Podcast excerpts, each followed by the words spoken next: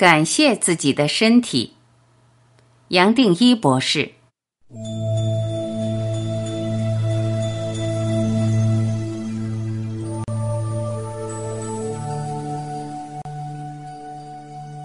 多年来，我们一直强调新的管理对于全面健康的重要性，不断的鼓励大家运用各式各样心理调整的功课，帮助自己建立全新的生命价值与念头的转变。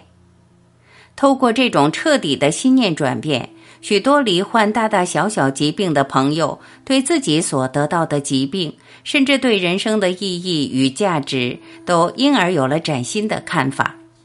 他们不但可以勇敢地面对生命中的一切考验，更为周遭的人带来正面的能量与影响，这是很值得赞赏的。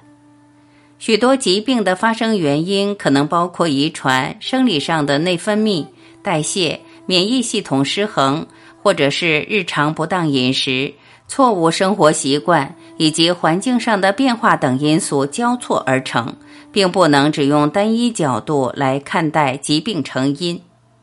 其中心理因素可以说是很重要的关键。尤其是近年来，一些癌症发生族群似乎有逐渐年轻化的现象。有些朋友在人生最活跃、生命最灿烂的阶段就被诊断出癌症，不仅在治疗的过程中承受许多不适，甚至在许多社会角色功能的扮演也受到很大的影响。人体要健康，必须将身心灵视为完整一体，不可分割。我们的身体就像是个完美且和谐的小宇宙，而我们每一个人其实从早到晚都是经常处于恐惧及缺乏安全感的状态。不论是工作上的紧张，生活中的各种压力或烦恼，长期累积下来的种种情绪，无形中已影响到这小宇宙的平衡与和谐。从完整的医学角度来看，预防疾病最首要的工作就是解开心理的结，然后才能使身心走向健康。最踏实的方法还是要用感恩的功课来做调整。说到感恩，这是一种打从心里发出来的慈悲念头。如果希望身体健康，可以先从感谢自己身体做起。想一想，我们身体每一个器官、每一个细胞，经年累月为我们默默付出，却从来不曾抱怨；而我们可能在有意无意之间忽略了他们的需要，甚至让他们受到伤害，缺乏适当滋养与休息，以至于有一些正常的细胞或组织功能逐渐走下坡，可能衍生疾病。如果我们可以经常对自己的身体发出由衷的感谢，让每个细胞都感受到这股爱与关怀，它们将会变得更圆润、健康，甚至可能改变身体里的化学结构，让身体不适获得缓解。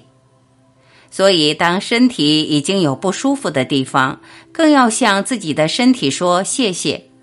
这代表我们能够敞开心房，无条件的接受生命原本就有不完美的面貌，放下种种负面的抱怨，如此身心上各种不适与失衡才能得到中和。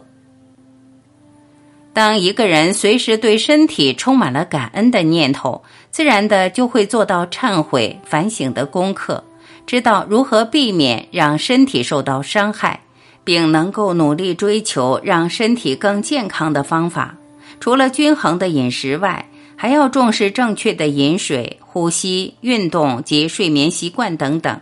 如此将能够启动身体自我疗愈的机制，让身心随时保持最佳状态。